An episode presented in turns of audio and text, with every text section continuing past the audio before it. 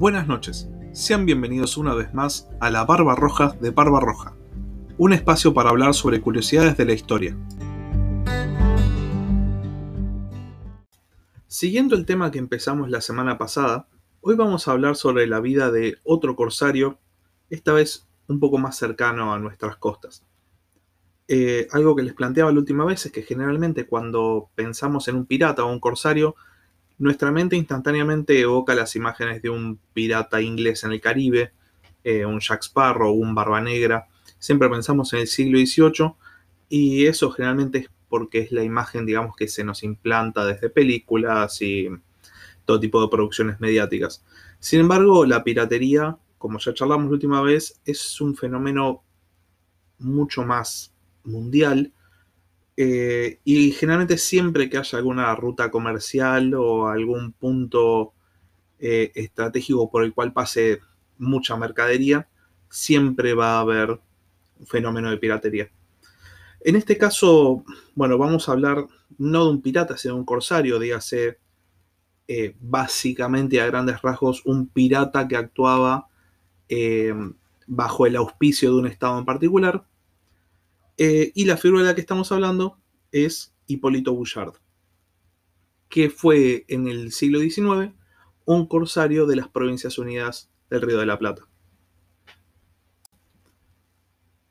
Lo más probable es que para muchos de ustedes la figura de Hipólito Bouchard sea completamente desconocida o cuando mucho lo hayan escuchado nombrar alguna vez, pero casi nunca con mucha profundidad.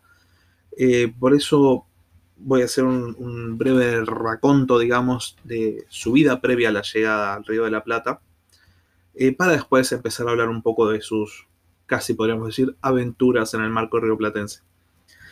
Eh, Bouchard nace en 1780 en Saint-Tropez, o sea, Francia, eh, y nace con el nombre de André Paul. Él toma el nombre Hipólito de su hermano mayor que había muerto unos años antes. Eh, previo a su llegada al Río de la Plata, él ya tenía experiencia de combate, había participado en muchos combates navales eh, franceses, sobre todo en el norte de África, eh, y estaba muy empapado de las ideas revolucionarias. Digamos, en 1780, la Revolución Francesa es en 1789. Había en toda Francia un, digamos, un flujo constante de ideas liberales eh, que empapaban a la gran mayoría de la sociedad, sobre todo a la parte de la sociedad que era más letrada. Eh, cuando él llega a Buenos Aires en 1809, faltaban unos pocos meses para que empezara la revolución. Eh, digamos, con su trasfondo político más liberal, él instantáneamente se, se compromete con la causa revolucionaria y pone su experiencia al servicio de la naciente revolución. Eh, ya en 1811 se lo designa como el segundo al mando de la recientemente creada flotilla revolucionaria, bajo las órdenes de Azopardo. Eh, y él tiene un, digamos, bautismo de fuego revolucionario en una batalla que no sale muy bien. Pero sin embargo esto no, no merma las ganas de Bouchard de participar en la revolución y prácticamente de manera instantánea se une al recientemente creado Regimiento de Granaderos a Caballo del general José de San Martín, donde participa en el combate de San Lorenzo. Al respecto, San Martín diría después en su parte, en su parte del combate, cito, una bandera que pongo en manos de vuestra excelencia y la arrancó con la vida al abanderado el valiente oficial don Hipólito Bouchard. Esto nos da a entender que Bouchard era un participante activo en la revolución y no un simple espectador, digamos, burgués. Es por esto, teniendo en cuenta su participación en el combate de San Lorenzo y la participación previa que contaba antes en el combate naval de San Nicolás, que las Provincias Unidas del Río de la Plata le conceden la ciudadanía en 1813. Algo que eh, era todo un evento significativo porque lo estaban reconociendo eh, como un, ciudadano de esta incipiente nación. En, ya en 1815, el Estado, el naciente Estado Nacional, decide fletar una flota corsaria para ayudar en la emancipación chilena. Eh, la flota, o flotilla más que nada, la componían cuatro eh, barcos. Primero estaba la fragata Hércules, eh, cuyo capitán era Guillermo Brown. Después estaba el bergantín Santísima Trinidad, comandado por Miguel Brown, el hermano de Guillermo Brown. La corbeta Halcón, que era el barco que capitaneaba Hipólito Bouchard. Y la goleta Constitución, capitaneada por Oliverio Russell, pero que nunca llegaría a Chile porque naufragaría en el Cabo de Hornos. Más allá de esta pérdida, los tres barcos que sí llegan a aguas chilenas deciden poner rumbo norte y atacan los puertos del Alto Perú. Para este momento el Alto Perú era definitivamente la región más rica de la América española, o aunque sea de la Sudamérica española, eh, y por este motivo eh, los corsarios decidieron que era el lugar donde podían conseguir mejores presas. Atacan el puerto del Callao eh, en 1816, posteriormente se dirigen al norte a la bahía de Guayaquil, eh, donde también realizan varios ataques exitosos. Y para finalizar este primer tramo de la travesía de Bouchard, siguen su rumbo hasta las Islas Galápagos, donde Hipólito Bouchard decide pedir que se reparta el botín porque sus, sus hombres querían volver a Buenos Aires. Eh, en este momento toda esta parte de la expedición que había sido comandada por Brown termina y Bouchard pone rumbo otra vez a Buenos Aires, a donde llega el 18 de junio y ya para el 9 de septiembre, por sus logros, será nombrado sargento mayor de Marina. Cabe destacar que dentro de la primera campaña corsaria al mando de Brown, eh, logran capturar una fragata que se llamaba La Consecuencia, que Bouchard en las Islas Galápagos pide que sea parte de su botín. Eh, Bouchard renombra esta fragata de la consecuencia a la Argentina y para 1817 decide armarla y aprovisionarla en vistas de una nueva campaña corsaria. Eh, Bouchard obtiene una nueva patente de corso, la número 116, eh, por dos años, expedida por la autoridad de las Provincias Unidas. El 9 de julio de 1817, cumpliéndose un año exacto de la Declaración de Independencia, Bouchard parte desde el puerto de la Ensenada Barragán, hoy en día Ensenada, que sigue existiendo el fuerte Barragán, para quienes escuchen y lo hayan visitado, y pone rumbo al Cabo de Buena Esperanza. Para septiembre de ese mismo año fondean en Madagascar y acaba de empezar el, digamos, la parte más interesante de la vida de Bouchard, que es su propia campaña corsaria, ya en Madagascar tienen una primera acción que cuando menos resulta eh, llamativa para la época, que es impedir que zarpen eh, barcos negreros. Desde Madagascar en este momento partían gran cantidad de barcos que transportaban esclavos, más allá de que muchos estados se habían declarado, o sea, declararon para afuera, digamos que estaban en contra del comercio de esclavos. La verdad es que era una práctica que seguía bastante practicada, digamos. Y Bouchard decide que estos barcos no pueden realizar esa actividad, les impide que salgan del puerto, les quitan las provisiones eh, y así, de alguna manera, se cercioran de que no puedan realizar la actividad. Después de lidiar con los esclavistas, Bouchard pone el rumbo oeste, es importante destacar que el objetivo de Bouchard era llegar a las Islas Filipinas, para este momento todavía dominio español, eh, porque él tenía noción de que en estas aguas operaban los buques españoles de mayor, eh, de mayor carga y de mayor rédito para la corona. Eh, consideraba que si podía atacar esta ruta comercial, iba a quitar un peso muy fuerte de financiación a la lucha contrarrevolucionaria.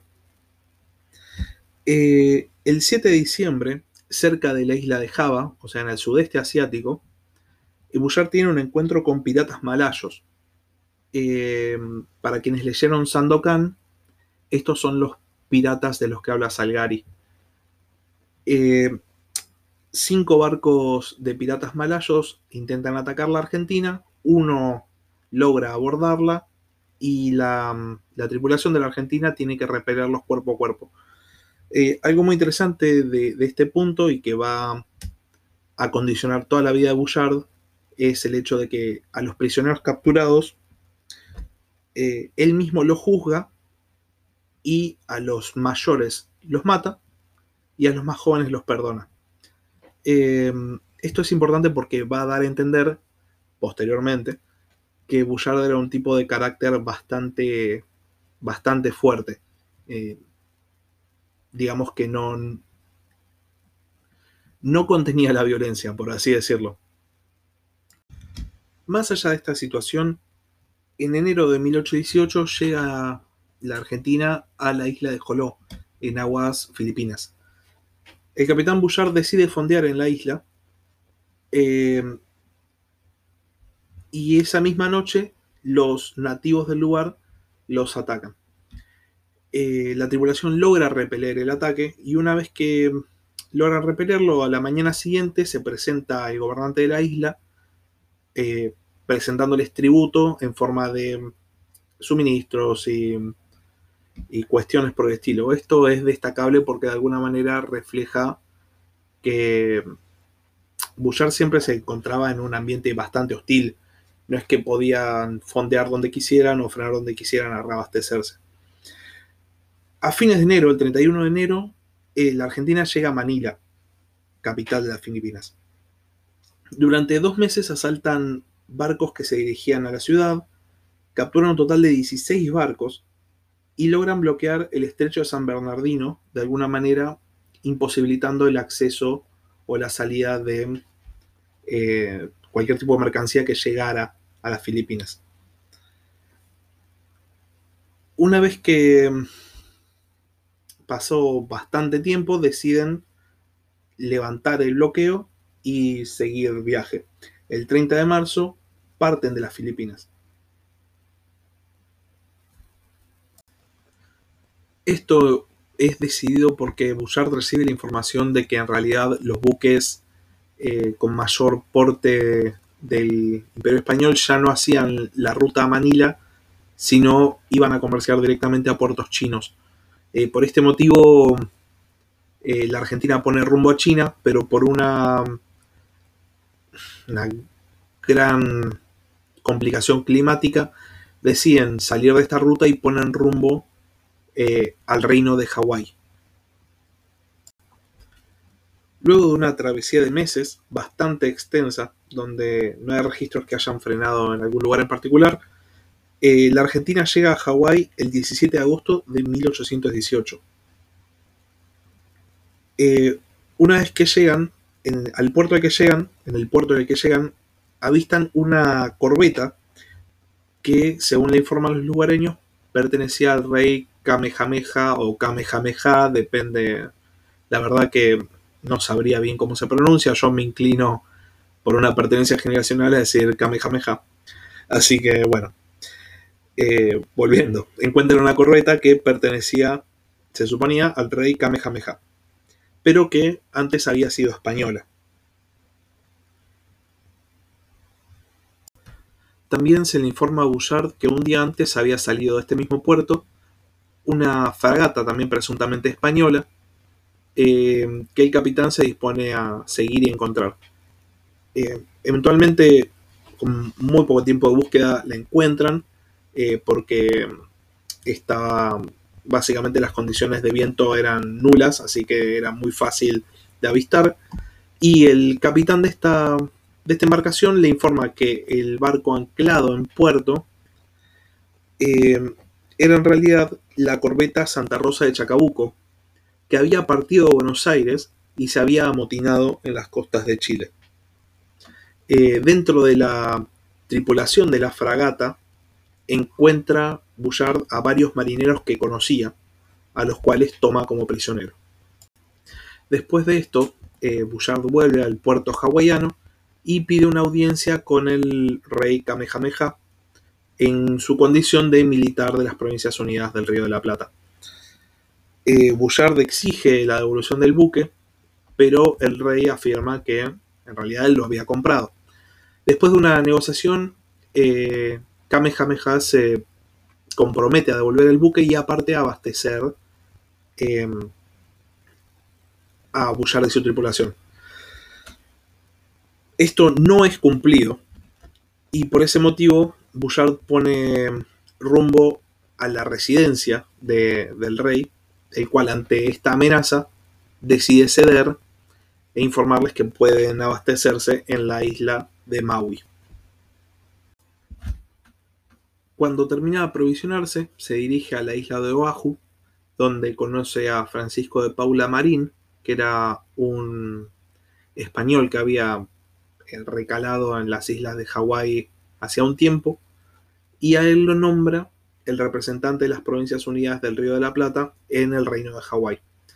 Em, hay cierta discusión sobre si la reunión con Kamehameha eh, es un reconocimiento o no de la independencia argentina, porque si fuese así, eh, si, el rey Kamehameha hubiese negociado esto con eh, la devolución del buque, el aprovisionamiento, como si hubiese sido una negociación entre los estados, habría sido el primer gobernante extranjero que habría reconocido la independencia argentina.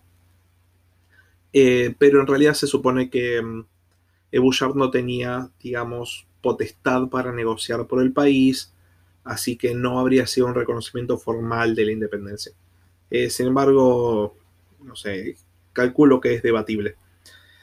Eh, bueno, más allá de, esta situación en Oahu, el 1 de octubre de 1818 fondea en la isla de Kauai, donde, siguiendo con esta eh, cuestión que nombraba antes sobre cómo Bullard lidiaba con los, con los problemas, fusila a los líderes del motín de la Santa Rosa de Chacabuco, Em, y bueno, el resto se une a la tripulación. Eh, es importante destacar que en este momento Bouchard recluta a 80 marineros hawaianos para eh, tripular la Santa Rosa. Eh, esto no es la primera vez que ocurre, ya en cuando todavía estaban en las Filipinas, había reclutado a muchos marineros filipinos y esto le daba un componente más multiétnico, digamos, a, una, a, toda esta tripulación de alta mar. Eh, la gran mayoría de los tripulantes originales eran franceses como Bouchard. Pero con esta cuestión, la, la tripulación se vuelve un poco más heterogénea. Y una vez que concluye su estadía breve en Hawái, pone rumbo eh, a la California española y va a dar inicio a posiblemente el periodo más importante eh, para nosotros como país de la actividad de Bouchard. Eh, más allá de que realiza, Bouchard termina realizando prácticamente una informal vuelta al mundo, digamos, sale de Buenos Aires, o sea, sale de la costa este de América y termina llegando a la costa oeste. la importancia para las Provincias Unidas del Río de la Plata pasa por lo que va a hacer a partir de ahora. Em, el 20 de noviembre de 1818 son avistados por el vigía de Punta Pinos, cerca de Monterrey, y esto ya les da indicio a, los ciudadanos de Monterrey y nos da indicio a nosotros de que se avecina un próximo ataque sobre la capital de la California española. Eh, los españoles rápidamente em, refugian a las mujeres y a los niños, los sacan de la ciudad, eh, esconden bastantes las cosas de valor y se preparan para el ataque. Esto es porque ya había una cierta fama que acarreaba Bouchard y que lo precedía, llegaba antes que él. En vez de em, bombardear la ciudad o bombardear el fuerte, decide utilizar, Bouchard decide utilizar la Santa Rosa eh, como método de ataque porque tenía mucho menor calado que la Argentina y decide desembarcar sus tropas y atacar por, eh, por tierra. El primer ataque, el de la tripulación de la Santa Rosa, es repelido y muchos de estos eh, nuevos marineros que Bullard había contratado son heridos y bastantes de ellos también mueren. Eh, es por esto que planean un segundo ataque en la madrugada del 24 de noviembre.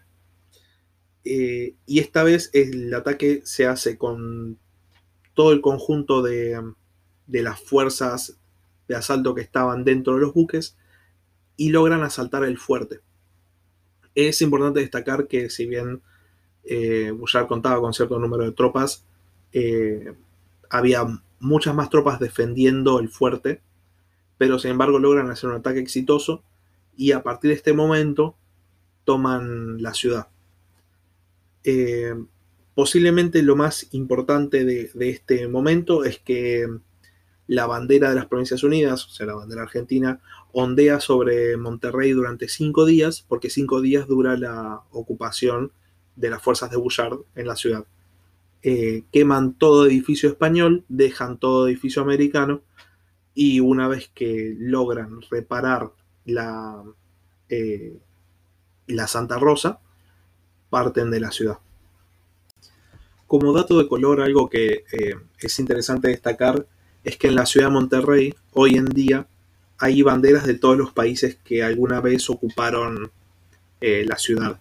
Eh, lógicamente hay muchas banderas de países europeos, pero dentro de todas esas banderas hay una bandera argentina. Y si en algún momento ven imágenes de la ciudad de Monterrey, o visitan la ciudad de Monterrey, o ven algún programa donde hayan visitado Monterrey y ven una bandera argentina, este es el motivo por qué. Pues Bouchard ocupó durante cinco días esta ciudad. Pero bueno, más allá de este dato de color, volviendo un poco a la vida de Bouchard, eh, entre el ataque a Monterrey y aproximadamente abril de 1819, eh, hay una serie bastante extensa de ataques, saqueos, quema de lugares, toma de ciudades, eh, todo en la costa del Pacífico español, más o menos desde lo que sería California, el estado estadounidense, hasta El Salvador. Pero en abril de 1819 decide dar por finalizado su su expedición corsaria y se dirige hacia Chile para ponerse al servicio de la lucha revolucionaria. Eh, por este motivo va directamente a Valparaíso, que era el puerto más importante de la Capitanía General, y este es el punto que, en el que va a estar más cercano en su vida a completar la vuelta de hacer con navegación al mundo. Eh, recordemos que salió desde Buenos Aires y llega a Valparaíso. A Valparaíso llega en julio de 1819 eh, y cuando llega se le informa que las autoridades chilenas eh, habían dispuesto que iba a quedar bajo arresto bajo los cargos de piratería. Es importante destacar que mm, quien estaba a cargo de esta cuestión era Lord Cochrane, que era un marino inglés que se había puesto al servicio de la independencia chilena, o de la causa independentista chilena, mejor dicho. Y no termina de quedar en claro, de hecho hay, debates, hay opiniones, más que nada son, opiniones, acerca de las motivaciones de Cochrane.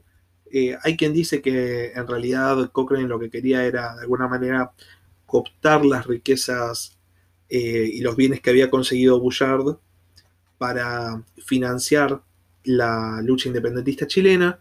Y hay otros quienes dicen que en realidad lo, lo que hace es ponerlo bajo arresto, quitarle los bienes por una cuestión más de codicia.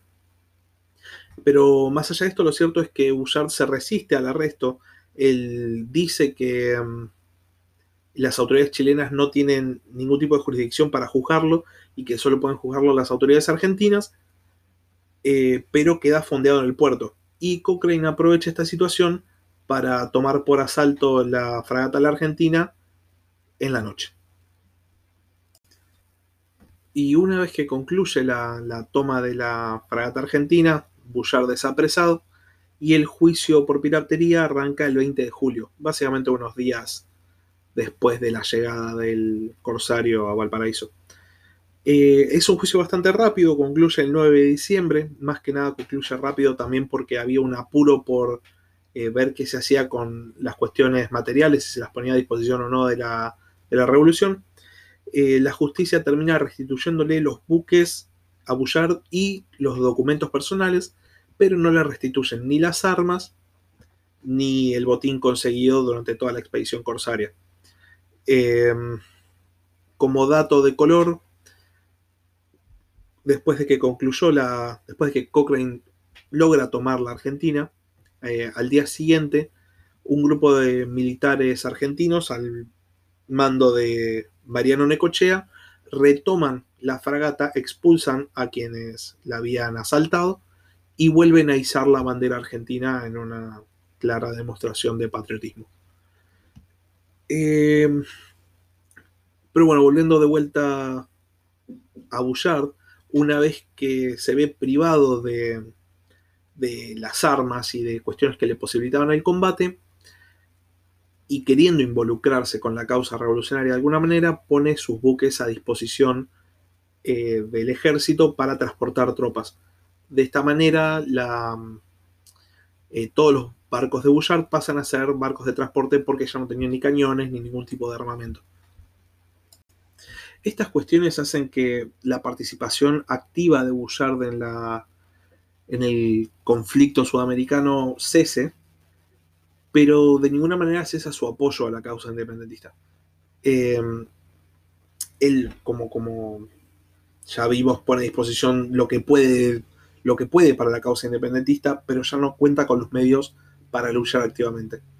Eh, algo que refleja un poco su desazón y su descontento con lo que había pasado y cómo había pasado, es que él le vuelve a cambiar eh, el nombre a la fragata de la Argentina por una vez más la consecuencia para que de alguna manera no se asociase ese nombre al destino que había tenido el barco.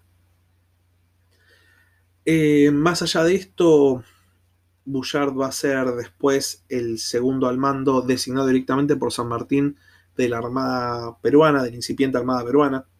Eh, San Martín lo va a poner al mando de la fragata Prueba, eh, desde la cual Bouchard va a participar en bastantes combates de la, de la Armada del Nuevo Estado y eventualmente se termina retirando a su ingenio azucarero. Él había comprado un ingenio azucarero en Perú y se retira ahí en 1829. Eh, ahí vive sus últimos años, es una vida medianamente tranquila hasta que en 1837 muere asesinado por uno de sus peones, el cual lo mata cansado de los abusos y malos tratos que recibía por parte de Bouchard. Em, es interesante destacar esto porque vemos a lo largo de toda la vida del corsario como el, digamos, la disciplina o los castigos disciplinarios eran constantes hasta un punto tal vez excesivo eh, y bueno, esto eventualmente le causaría la muerte. Em, bueno, así concluye la vida de un marino excepcional. Es un final no muy brillante para una vida que ciertamente podría ser, eh, cuando menos, llevada a una serie o una película, eh, inclusive a novelas o series de novelas. Pero bueno, eh, digamos, el legado de Bouchard pasa por, de alguna manera, globalizar la lucha por la independencia. Él lleva la independencia sudamericana, él lleva la Revolución de Mayo eh, tan lejos como Madagascar o Filipinas, eh, le da una, una carga particular a la simbología de la revolución. Eh, de hecho, las banderas de Centroamérica que vemos tan parecidas a la bandera argentina son todas celestes y blancas, o tienen todas los colores celeste y blanco en diferentes patrones. Todas descienden de la bandera argentina por el accionar de Bouchard al combatir tan fervientemente a los, eh, al dominio español en todos los lados que pudiese, eh, Bouchard hace que los habitantes del centro de América vean en la bandera argentina un símbolo de liberación, un símbolo de independencia, y por este motivo todos estos estados centroamericanos después se basan en nuestra bandera para crear sus propias banderas. Y bueno, eh, hoy también se me había ocurrido empezar el otro segmento que falta del podcast, que es el segmento de Panorama Internacional, donde quiero traerles eh, alguna cuestión que esté pasando hoy en día en el mundo, en el marco de relaciones internacionales, y darle un poco de historia a la actualidad. Eh, específicamente se me ocurrió hablar de algo que no tiene nada que ver con la, temática del podcast, que es el conflicto que hay hoy en día entre Rusia y Ucrania. Y charlar un poco de por qué sucede esto, hacia dónde creo que va, y cuestiones por el estilo. Para quienes no estén en tema, eh, hay un conflicto en el este de Ucrania donde hay una facción separatista que es prorrusa, o sea, es, separatista de Ucrania, pero ante una eventual separación lo más probable es que se uniesen a Rusia. Eh, hay un conflicto activo ya hace muchos años, una casi guerra civil, casi no, una guerra civil que hoy en día está, entre comillas, detenida por un cese al fuego, no es un tratado de paz, es un cese al fuego. Y Rusia eh, esta semana ha decidido movilizar miles de soldados, literalmente miles de soldados, a su frontera con Ucrania. Esto generó todo tipo de reacciones a nivel internacional, eh, que van desde apoyos a Ucrania, eh, Ucrania pidiendo unirse a la OTAN, hasta hoy sanciones de Estados Unidos a diplomáticos y funcionarios rusos, que es la estrategia que viene tomando Estados Unidos y que no pareciera terminar de funcionar, a menos que el objetivo sea hacer enojar más a la parte que está siendo sancionada. Em, en sí, esta situación en el este de Ucrania se da por dos motivos. Primero, eh, la población que se quiere separar de Ucrania es una minoría dentro de Ucrania, pero es ruso parlante. O sea, los que viven dentro de Ucrania y se quieren separar hablan en ruso.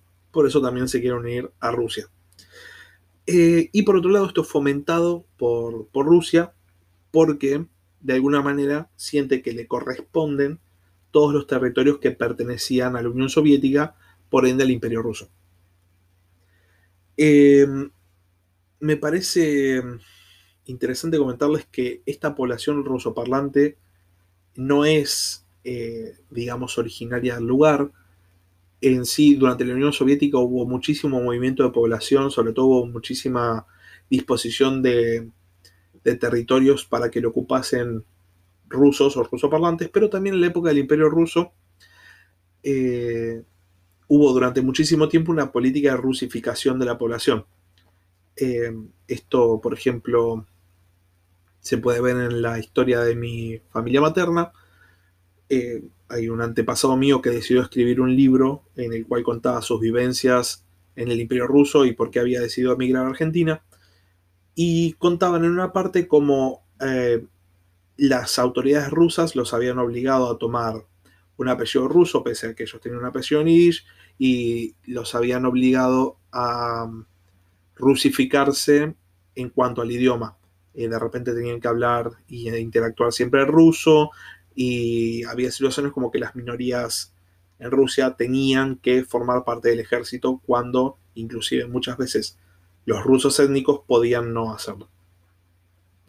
Eh, bueno, por este tipo de cuestiones, eh, que obviamente se vivieron en todo el imperio ruso, sobre todo en la parte oeste, que es la parte de mayor diversidad idiomática, de hecho hoy en día son todos países independientes, por este motivo, en estos territorios hasta hoy en día eh, existen muchas minorías rusoparlantes. Lo vemos, por ejemplo, en Moldavia. Tenemos toda una región separatista al, al este de Moldavia. Lo vimos en la península de Crimea. Eh, tenemos que la península de Crimea decidió votar, unirse a la Federación Rusa y fue anexionada por Rusia. Tenemos la región del este de Ucrania, lo mismo. Eh, tenemos separatistas. Tenemos Bielorrusia, que directamente se están planteando unirse a Rusia. Y esto no hace más que de alguna manera darle la oportunidad a Rusia de reconfigurar las fronteras que tenía previo a la partición de la Unión Soviética. Y de alguna manera Putin, que es un tipo que sabe moverse en el marco de las relaciones internacionales, sabe que puede meter en la llaga de los países occidentales al apoyar estos movimientos indirectamente, porque le permiten a, le permiten a Rusia generar nuevos aliados, generar o nuevos adeptos en territorios que hoy en día serían ajenos o extranjeros. Eh, motivo por el cual, bueno, Rusia hace todo lo que puede hacer por provocar y por generar que estos rusoparlantes se muevan solos sin que Rusia tenga que intervenir.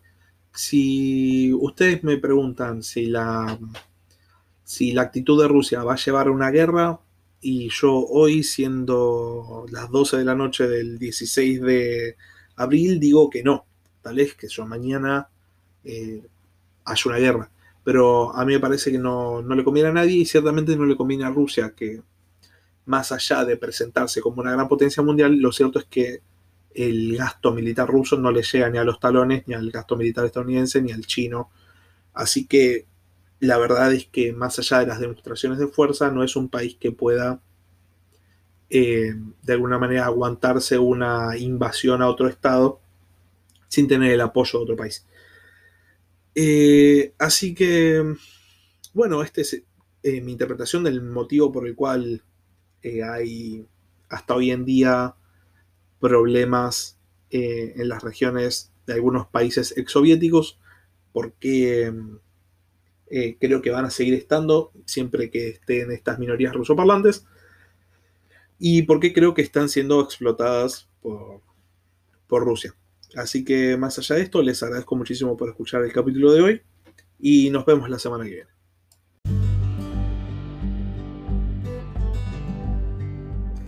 Gracias por escuchar La Barba Roja de Barba Roja. Cualquier duda o consulta, comunícate a la barba roja de barba roja gmail.com.